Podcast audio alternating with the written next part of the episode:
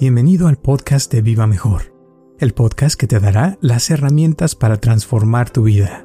Y ya para terminar, ahorita que estabas hablando también de las enfermedades, dijiste que del 90 al 95% de las enfermedades eh, son psicosomáticas, ¿no? O sea, y esta es la parte donde ya hemos hablado antes que muchos no conectan de que si alguien tiene un dolor o algo físico que empezó casi siempre el 90-95% de las veces en la mente. O sea, que alguien empezó con un problema mental y después se le convirtió en algo físico. Y tú, ya lo hemos visto muchísimas veces cuando alguien viene que está muy, muy mal enfermo, esto y lo otro, pero cuando se le quita eso, se desvanece eso mental, el cuerpo sana casi instantáneamente y la persona se siente mejor, todo cambia porque su mente se, se sanó. Exacto. O sea que de la mente empiezan las cosas. Exacto. Así es. Yo, Roberto Aceves y Carlos González Hernández, desde 1993 hemos estado ayudando a la comunidad de habla hispana a vivir mejor. El día de hoy te traemos el tema de el poder del relajamiento. Y cuando se trae mucho estrés por mucho tiempo, es cuando ocurre el fenómeno donde dice uno, no me puedo relajar, ¿verdad? ¿Cómo quieres que me relaje? No, relájate, descansa un. ¿Cómo quieres que me relaje si tengo este problema que resolver? ¿Cómo quieres que me relaje si en el trabajo me sucedió esto? Y cómo que, pues sí, tienes razón, pero es eso, es porque ya lleva mucho tiempo, ya tiene una condición crónica de estrés, ¿verdad? Y el estrés lo damos como normal. Pero luego nos ponemos, prendemos la televisión y ponemos, me voy a ver una película de balazos, ¿verdad? De bombas, de explosiones. Y al rato no sé por qué me siento como, pues no me siento, ya terminó la película, estuvo divertida, pero este, estoy pensando si me van a robar, me va a pasar algo. O sea, te dejó la película todavía estrés, ¿verdad? Muchísimas gracias por tu apoyo y por escucharnos como siempre y espero que te guste este podcast de El Poder del Relajamiento.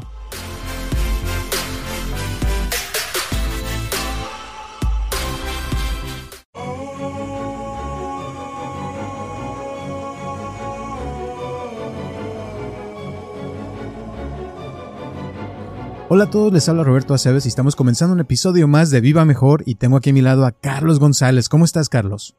Ah, pues estoy ahorita pensando muy seriamente en una en un dulce que conseguí. Eh, se me olvidó el nombre, pero es un dulce que viene de España y es como una cosa así de alga llena de almendras y sabe muy muy bien. Y entonces este, ese no lo había comido desde, uh, desde que estaba en Guadalajara, que una vez lo encontré en un supermercado. Y pues uh, la vida es maravillosa ahora. ¿No es uno que parece como mazapán? Parece mazapán, pero es duro, porque hay blandito y hay duro, y a mí me gusta el que es duro, que casi se te rompen los dientes. Sí, está riquísimo, sí, ya sé cuál sí. Ese lo compré en una ciudad que se llama Toledo, no sé si te tocó Oh, claro, Toledo sí, como no. Ahí vendían en, España, muy rico. Muy bien. Pues este es de Alicante. Ándale, ah, sí, sí, el dulce de Alicante, ajá. Riquísimo. Em, te iba a decir que hoy me mandó un mensaje una persona que nos escucha desde hace mucho tiempo que pregunta que, que, si es normal que si cuando uno está meditando eh, uno se siente mareado después de estar meditando. Dice que nunca le había pasado y que se le hizo raro. Que cuando terminó se levantó y como que sintió así algo raro.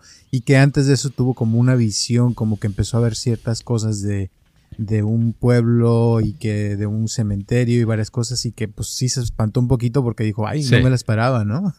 Ajá. Sí, bueno, ¿es mujer? Sí, ¿O es hombre? Mujer. Ok. Y no está embarazada. Porque que yo sepa, no. Ok, porque a veces embarazan y se les, dan mareos. Pero no, en realidad este sucede con la meditación. Es independiente de la experiencia de lo que haya recordado, ¿verdad? Cosas agradables o desagradables eso que mencionó, pero lo que pasa es que el, eh, la, presión de la sangre cambia, porque el sistema nervioso eh, se relaja, ¿verdad? Y relaja el cuerpo. Y al relajarse eh, la mente y el cuerpo, la, las, por decir, los conductos donde va la sangre se, se, hacen más elásticos, se abren. Entonces la sangre necesita menos presión para viajar y es cuando viene un cambio así. De a veces hay personas, muchas personas se sienten como una especie de mareo. Eh, no es malo, al contrario, es un buen indicador. Quiere decir que, que le está sirviendo hasta físicamente. Ok, muy bien. Eh, otra pregunta que, que me ahorita que estás hablando de lo de la sangre, me acordé que me acabo de tomar niacina y me estoy poniendo rojo de toda la cara. Órale. La, la, niacina te hace esa reacción, ¿no? De, también por lo de la sangre, creo. Algo así. Sí, sí, es eh, y, está ahorita de moda la niacina. Dicen que sirve también hasta para el colesterol y para las cosas del corazón, ¿verdad? Entonces está bueno. Sí, está muy bueno. bueno, la otra pregunta es em, de personas, últimamente también me ha tocado, creo que hace un par de podcasts hablaste de que había, que te ha tocado escuchar muchos casos de, autismo, de gente que, que tiene hijos así. Eh, y hay gente también que tiene, ya ves que están saliendo enfermedades a veces muy raras. Este, últimamente también con lo del COVID eh, se está poniendo de moda que el, el long, long term COVID le llaman, que es como que te da COVID, pero que te duran meses para quitarse. Entonces la pregunta es, este, este tipo de, casos así muy crónicos, difíciles, eh, si hay alguna forma de ayudarles, porque muchas veces son familiares que no te puedes deshacer de ellos y dices, no, pues mejor los pongo a un lado y me voy a hacer otras cosas. ¿Qué, se puede hacer para que la persona pueda eh, manejar estas situaciones de la mejor manera y que no se le, digamos que los, los les afecten su vida tanto, ¿no? Claro. Ok, el problema de, del COVID que yo veo es que está atacando a diferentes órganos del cuerpo. ¿verdad? Ah, hay COVID que ataca, a veces la, la persona le, le, da y yo en mi mente eh, tengo la idea de que puedes hacerte el test en tu casa de COVID y salir negativo, como que no tienes, y poder tener. ¿Por qué? Porque cada dos, tres semanas, según tengo entendido, cambian los, uh, las, uh, hay variantes del COVID. Y digo, esas variantes, pues como eh, si, si, tienes un test de que lo compraste, por, por decir algo, esta semana, o te lo regalaron, porque estaban regalando también, y a lo mejor ese lo hicieron hace unos meses y hace unos meses no había la variante que hay en este momento. Entonces a veces me ha quedado duda porque hasta cuando yo me he checado, digo, ay, me sale negativo, pero yo me siento de la patada, ¿verdad? Me ha pasado un par de veces y digo, eh, entonces puede uno decir que lo tiene o no lo tiene. Entonces, ese es un problema. Bueno, entonces el primero es eso, pero tú estás hablando de gente que ya tiene COVID, que ya está comprobado, ¿verdad?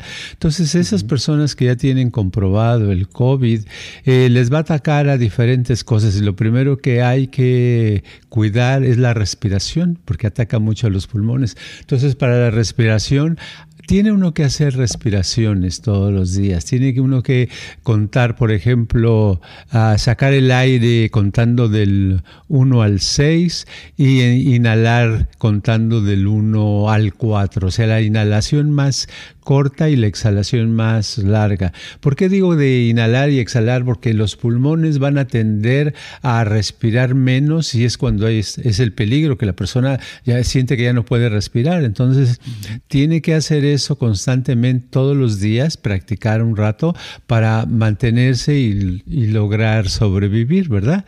Pueden venir otras cosas, yo he sabido de casos, leí un reportaje de, de personas que este, les afectó en sus intestinos y el estómago. Entonces el intestino se les inflamó muchísimo o perdieron sangre por ahí eh, y entonces un desbalance tremendo, ¿verdad? Han descubierto eso.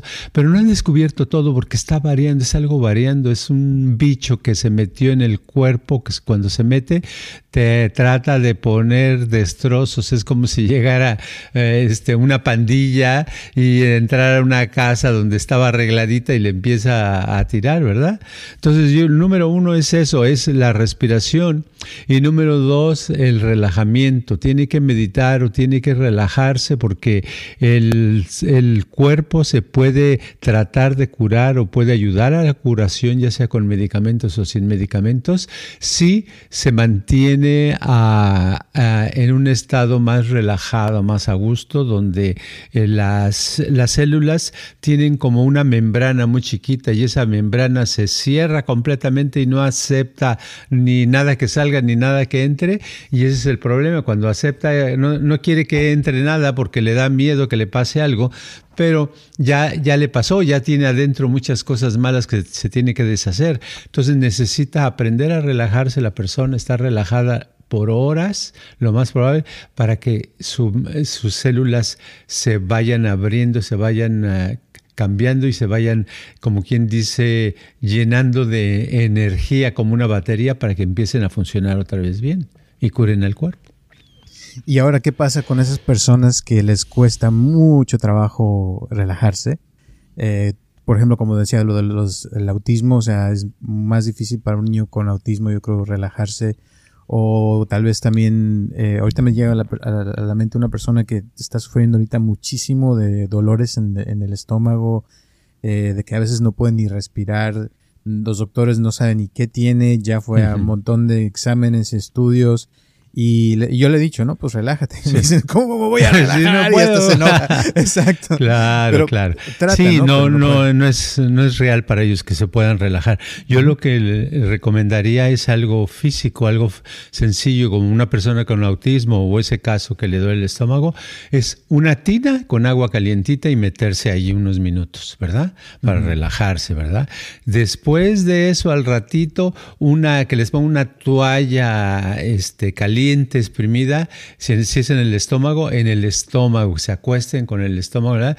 Para que eso les va a ayudar a relajarse, ¿verdad? Y si tiene una persona que les haga masaje, que les haga masaje cada ratito, en una vez a cada hora o cada dos horas, para que les ayude a relajarse, porque ese es el problema, que cuando uno, cualquier persona, no importa la edad, no importa que también se haya relajado en el pasado, cuando entra en un estado de enfermedad, le cuesta mucho trabajo relajarse porque su cuerpo está, está a punto de pelear, quiere defenderse. ¿Por qué quiere defenderse? Porque piensa que se va a morir. Eso es lo que piensan las células, ¿verdad? Lo que piensa el organismo es peligro, nos van a atacar o nos están atacando. Entonces necesita relajar, pero ya está fuera de control, no acepta eso.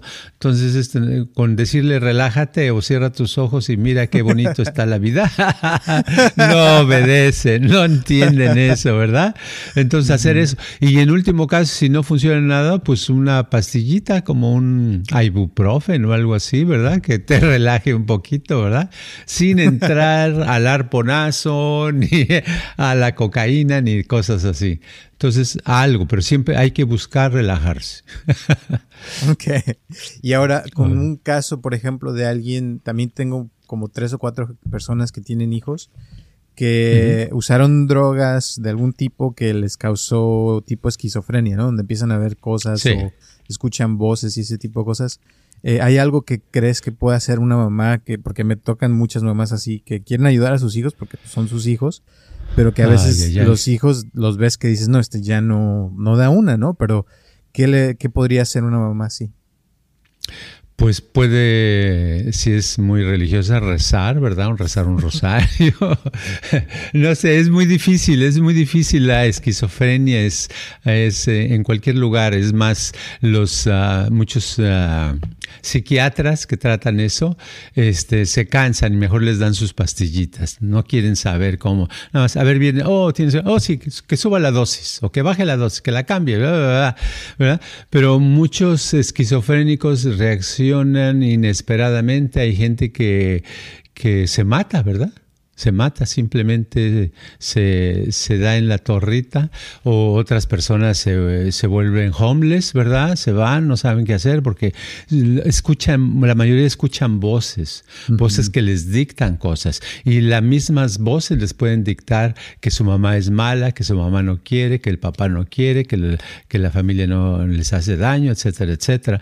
Entonces, con una persona esquizofrénica lo mejor es tratar de mantenerla lo más tranquila posible. Y una de las maneras de mantener un poquito tranquila a la persona es no contradecirla no contradecir nada, porque muchas veces por ser mamá, por ser papá, quieren ayudar y dicen, no, mira hijo, es que tú lo que escuchas no es cierto, son voces, te hace daño, no, mira, ¿qué hace esto? Que ponte a trabajar, ¿qué haces? Puros consejos que no le sirve al esquizofrénico porque su mente no le deja escuchar. Si una persona pudiera experimentar por cinco minutos la esquizofrenia, alguien que nunca lo ha experimentado, escucharía cosas que diría, les daría lástima a los esquizofrénicos dirían, ay, caray, este, ojalá yo, porque creo que hay hasta un programa de virtual, de de, este virtual reality donde se muestra la esquizofrenia y la persona lo puede experimentar por unos minutos, ¿verdad? Para, entonces uno tendría un poquito de lástima y conmiseración y diría, ay, qué gacho es, es, sufrir, sufren mucho, etcétera. Entonces traten de que sufran menos esas personas, traten de, de darles de comer, de mantenerles un lugar calientito donde puedan dormir cuando hace frío, de no meterse mucho con ellos, no esperar mucho con ellos, no esperar que que, cambien, porque es un, es, su mente está descompuesta y no se compone fácilmente, ¿no? Exacto. Y a esos también les serviría el relajamiento, ¿no? O sea, buscar formas de que se relajen de cierta Exacto. forma. Yo digo que el relajamiento le ayuda a toda la gente, ¿no? Sea quien sea, en cualquier lugar. Si logra uno hacer que a la persona se relaje, de, ya sea escuchando música, con un tecito calientito o algo que relaje a la persona, eso hace que el cuerpo eh, sane, que se mantengan, como decías, lo de las venas, que se, se expandan, que la sangre fluya, que uno pueda respirar también más profundo y relajarse así a gusto. Y eso ayuda a que haya menos peleas, menos desacuerdos, que, que, esté la persona más contenta, que duerma mejor. O sea, hay un montón de beneficios del relajamiento, ¿no crees? Claro, claro, y echar relajo también. Pero, pero este, tomar las cosas menos en serio, un poquito más, más ligeras. Si uno, sus, sus, familiares tienen, sufren de alguna enfermedad mental muy complicada o muy sencilla, tenerles paciencia y saber que, pues así sucedió, ¿verdad? Lo heredaron tal vez, muchas, muchas veces es herencia del abuelo, de la abuela, del tío, de la tía, de, de alguien, ¿no? Entonces, bien,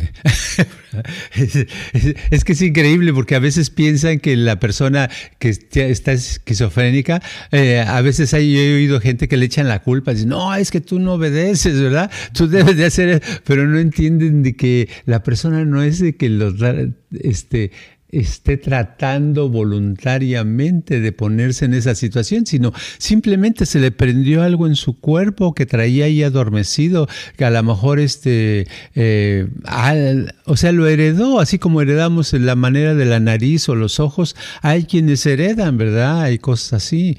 Y este, a veces puede ser la esquizofrenia, puede ser muy muy bajita o muy, muy fuerte.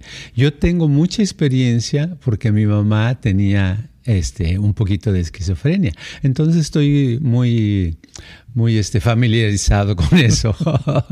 y, y, ella, pero yo sabía, a ella nada más lo único que había es no, no contradecirla, no meterse con ella, y ella se quedaba en la casa, hacía sus cosas. Y lo curioso es, por ejemplo, cuando se trataba de ir al mercado, iba al mercado normal. Cuando se trataba de hacer, siempre estaba la comida al día, a limpieza de la casa, la limpiaba, hacía sus quehaceres.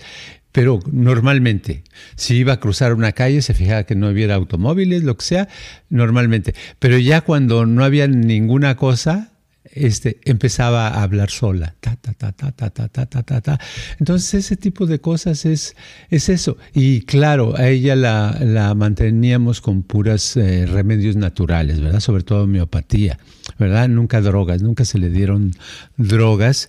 Y pues yo creo que eso le ayudó a que no se prendiera un día se saliera a la calle eh, gritando y corriendo, ¿verdad? Sino eh, hay cosas, pero yo he sabido que hay casos de esquizofrenia todavía muy pesados que salen a la calle y los atraviesa un camión porque ven un camión y piensan que el camión les va a, atravesar porque son invisibles, ¿no? Según lo que les digan las voces, ¿verdad?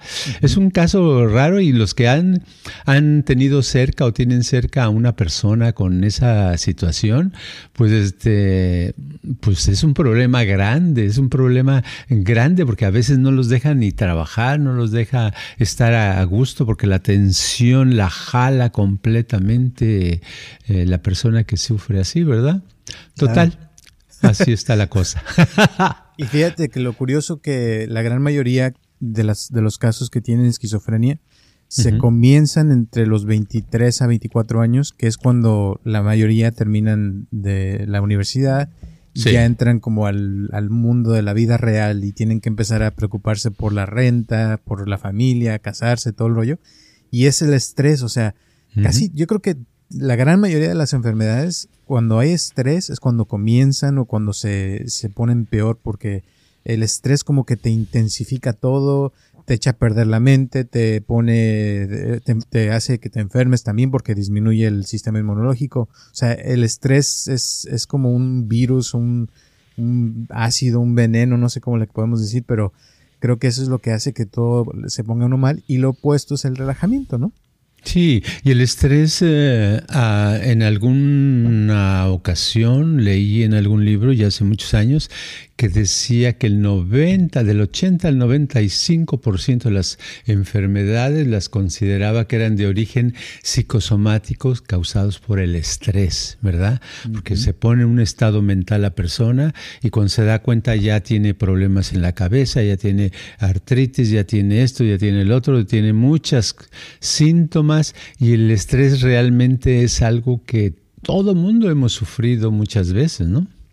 Sí, te voy a decir, ahorita me acordé la primera vez que, me enseñaron en la escuela un maestro de, no me acuerdo de cuántos años tenía, pero estaba joven, ¿no? Y me dice, vamos a enseñarles lo que es el estrés el día de hoy, ¿no? Entonces nos pusieron así alrededor del salón de, clases y, empezaron a mandar, este, dice que vamos a hacer como una, eh, ¿cómo le llaman? Cuando están en línea haciendo, como en una fábrica, ¿no? Que estás fabricando algún producto. Entonces nos mandaban una pelota y luego teníamos que mandársela a la otra persona y esa persona se la mandaba a la otra hasta que la pelota daba toda la vuelta al círculo.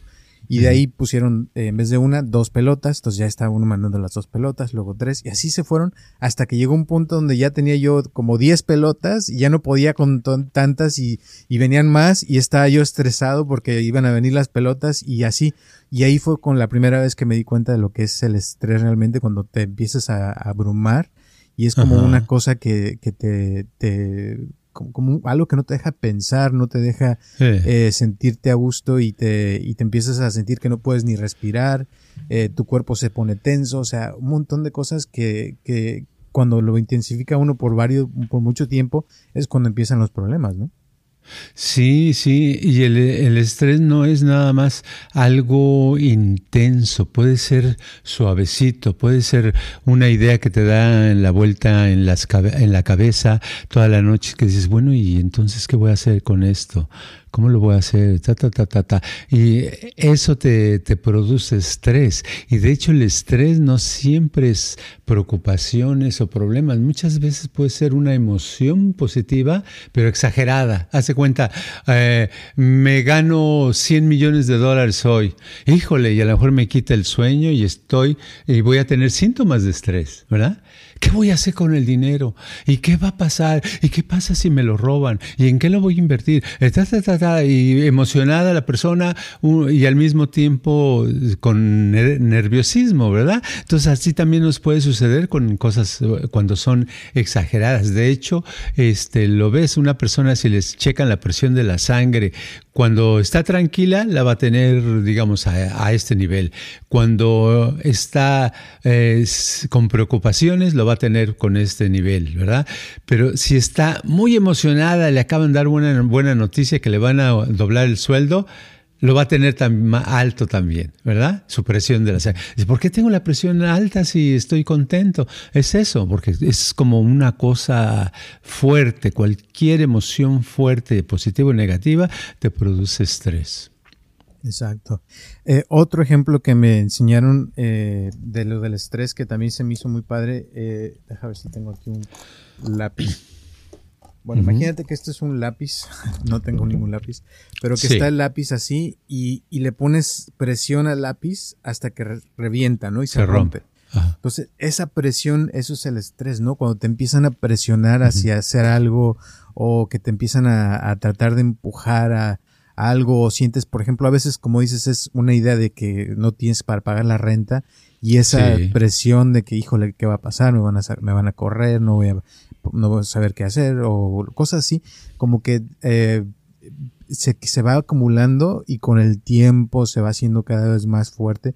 Y es como un video que pasa a veces en las redes sociales de que hablan de que si estás cargando un vaso con agua, eh, al principio no es, no es muy pesado porque es fácil, pero si lo dejas cargando por un, unos, una hora, ya empieza a pesarte un montón. Y cada vez, o sea, con el tiempo se va haciendo cada vez más fuerte eso hasta que te revientas, como el, lápiz, ¿no? Y cuando se trae mucho estrés por mucho tiempo, es cuando ocurre el fenómeno donde dice uno, no me puedo relajar, ¿verdad? ¿Cómo quieres que me relaje? No, relájate, descansa un rato. ¿Cómo quieres que me relaje si tengo este problema que resolver? ¿Cómo quieres que me relaje si en el trabajo me sucedió esto? Y cómo que, pues sí, tienes razón, pero es eso, es porque ya lleva mucho tiempo, ya tiene una condición crónica de estrés, ¿verdad? Y el estrés lo damos como normal. ¿Verdad? Pero luego nos ponemos, prendemos la televisión y ponemos, me voy a ver una película de balazos, ¿verdad? De bombas, de explosiones. Y al rato no sé por qué me siento como, pues no me siento, ya terminó la película, estuvo divertida, pero este, estoy pensando si me van a robar, me va a pasar algo. O sea, te dejó la película todavía estrés, ¿verdad? Estrés, ¿verdad? Que, es lo contrario cuando ves eh, comedias, ves programas cómicos y poco a poco te vas aligerando, te vas aligerando, te sientes un poquito mejor. Entonces es muy importante de que nos alimentamos en el medio ambiente también. Y ya para terminar, ahorita que estabas hablando también de las enfermedades, dijiste que del 90 al 95% de las enfermedades eh, son psicosomáticas, ¿no? O sea, y esta es la parte donde ya hemos hablado antes que muchos no conectan de que si alguien tiene un dolor o algo físico que empezó casi siempre el 90-95% de las veces en la mente, o sea, que alguien empezó con un problema mental y después se le convirtió en algo físico. Y tú, ya lo hemos visto muchísimas veces cuando alguien viene que está muy, muy mal enfermo, esto y lo otro, pero cuando se le quita eso, se desvanece eso mental, el cuerpo sana casi instantáneamente y la persona se siente mejor, todo cambia porque su mente se, se sanó. Exacto. O sea que de la mente empiezan las cosas. Exacto. Así es. Entonces, antes de terminar, algunas últimas palabras, la moraleja del día. Simplemente que si lo, se quiere estar más sano o se quiere sentir uno mejor, lo único que tiene que hacer es relajarse. Relájate. Dices que no puedes, pues métete a un baño con agua caliente hasta que te relajes y vas a ver que tarde o temprano te relajas. O a veces hasta un baño de agua helada te puede oh, quitar también eso, ¿no? ok, también, también pueden tratar, ¿verdad? Y ya después. meterse en hielos. En hielos, ándale. en Rusia lo hace, yo sé que lo hacen o lo hacían.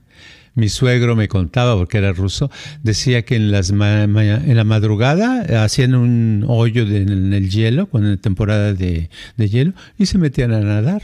Y era lo normal. Ay, dices, se, se, sale a uno después muy a gusto, se siente uno muy bien.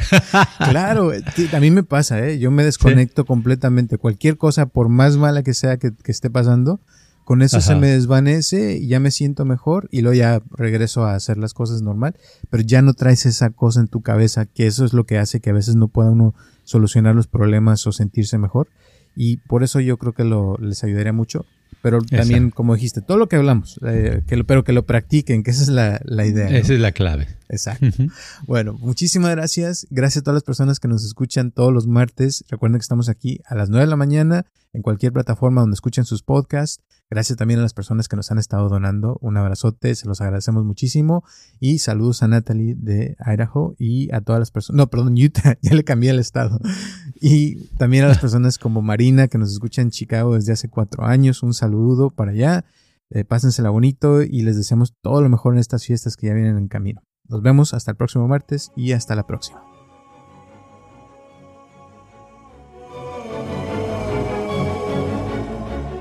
Este podcast está patrocinado por Viva Mejor.